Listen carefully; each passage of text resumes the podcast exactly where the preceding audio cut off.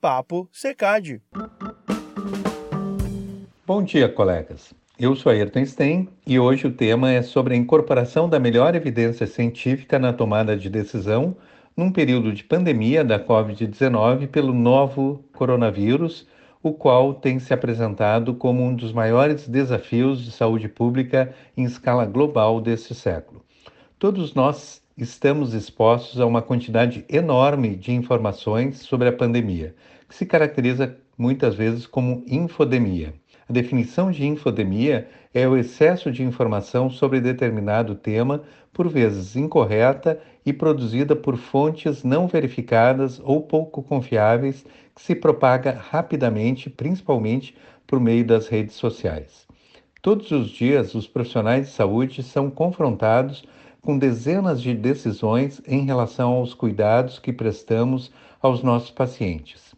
Incorporar a evidência científica em nosso processo de tomada de decisão não é fácil, e a primeira habilidade que precisamos para um resultado bem-sucedido é aprender a reconhecer as circunstâncias nas quais a evidência de estudos científicos pode ser útil.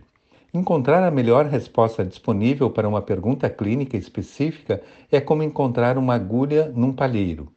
A informação essencial está incluída numa quantidade enorme de factoides com menos credibilidade e a dificuldade é como separar o suco do bagaço. A gestão do conhecimento ficou muito mais fácil com acesso à internet. No entanto, apresenta-se muitos desafios para o desenvolvimento efetivo e eficiente na gestão do conhecimento. As decisões clínicas são baseadas no peso das evidências existentes sobre uma questão. Muito frequentemente, os profissionais de saúde e pesquisadores dependem do acúmulo de evidências de muitos estudos para definir a melhor intervenção a ser indicada. É importante valorizarmos as revisões sistemáticas para a elaboração de diretrizes clínicas que auxiliam na tomada de decisão. As revisões sistemáticas são re revisões rigorosas das evidências a respeito de questões clínicas específicas. São sistemáticas porque resumem a pesquisa original por meio de um plano com embasamento científico que foi decidido a priori e tornado explícito a cada passo.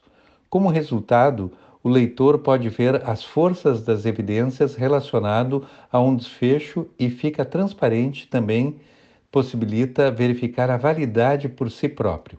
Algumas vezes é possível combinar os estudos, fornecendo uma estimativa mais precisa da magnitude do efeito do que é disponível em estudos individuais. Este método estatístico se chama de meta-análise. As revisões sistemáticas são especialmente úteis para tratar de uma única questão focada, como avaliar sistematicamente e sumarizar as melhores evidências científicas disponíveis sobre a eficácia e a segurança do uso de máscaras de proteção individual para a Covid-19, por exemplo. Para uma revisão sistemática ser útil, são necessários estudos robustos do ponto de vista metodológico sobre a questão de interesse. As revisões sistemáticas são muito utilizadas para resumir ensaios clínicos randomizados, o qual caracteriza a maior parte dos tipos de estudos disponíveis na biblioteca Cochrane. No entanto, os mesmos métodos são utilizados para resumir estudos observacionais sobre risco e estudos sobre o desempenho de testes diagnósticos. Os itens essenciais para elaborar uma revisão sistemática são definir uma questão específica, identificar todos os estudos relevantes, publicados ou não, selecionar os estudos mais robustos do ponto de vista metodológico, descrever o potencial risco de viés dos estudos selecionados, resumir os estudos em figuras com gráfico de floresta, determinar se a combinação dos estudos, isto é, uma meta-análise, está justificada. Se sim, calcular uma medida sumária de efeito e o seu intervalo de confiança, e identificar razões para a heterogeneidade, se caso estiver presente. As revisões sistemáticas referem-se a questões específicas. Para avaliação do efeito de uma intervenção, os elementos desta especificidade foram definidos sob o acrônimo PICO: P paciente, I intervenção, C comparação e O outcome e no português desfecho.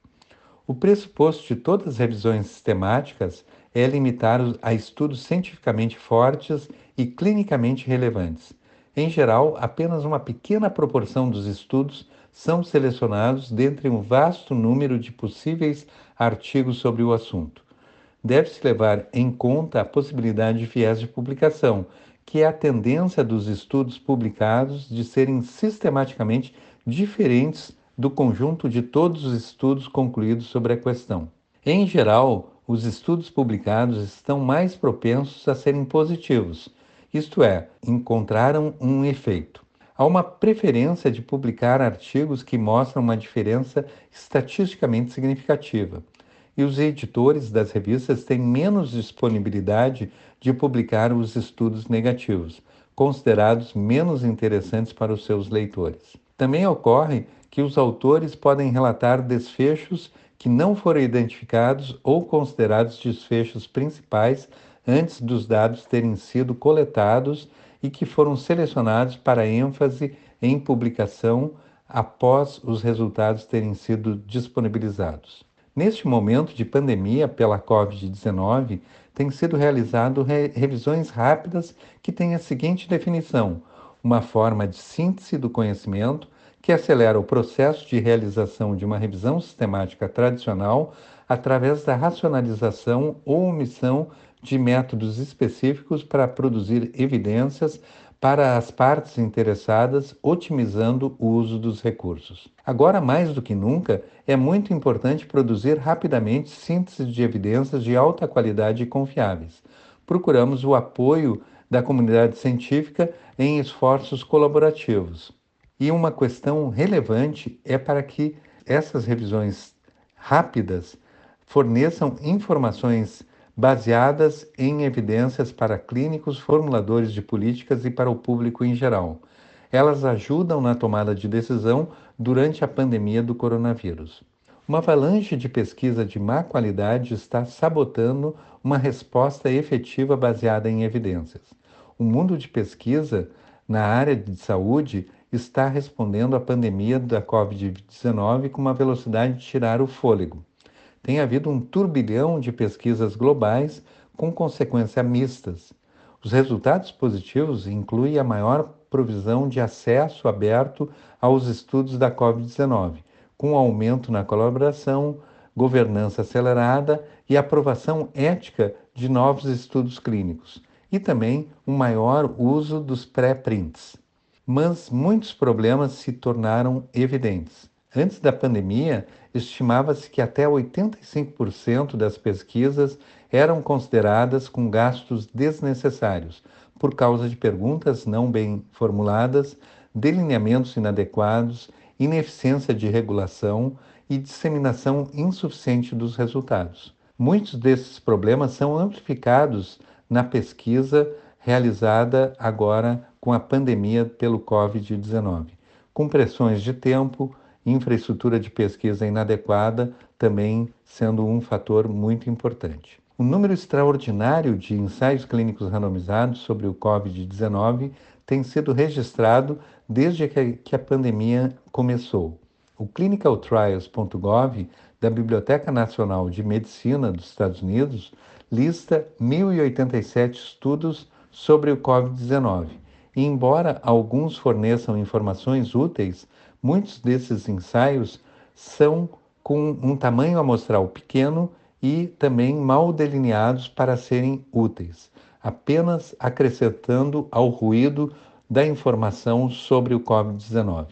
Dos 145 ensaios registrados de hidroxicloroquina, por exemplo, 32 têm um tamanho de amostra planejado de menor ou igual a 100 uh, eh, sujeitos de, uh, incluídos na pesquisa. 10 não têm o grupo controle e 12 são comparativos, mas não randomizados.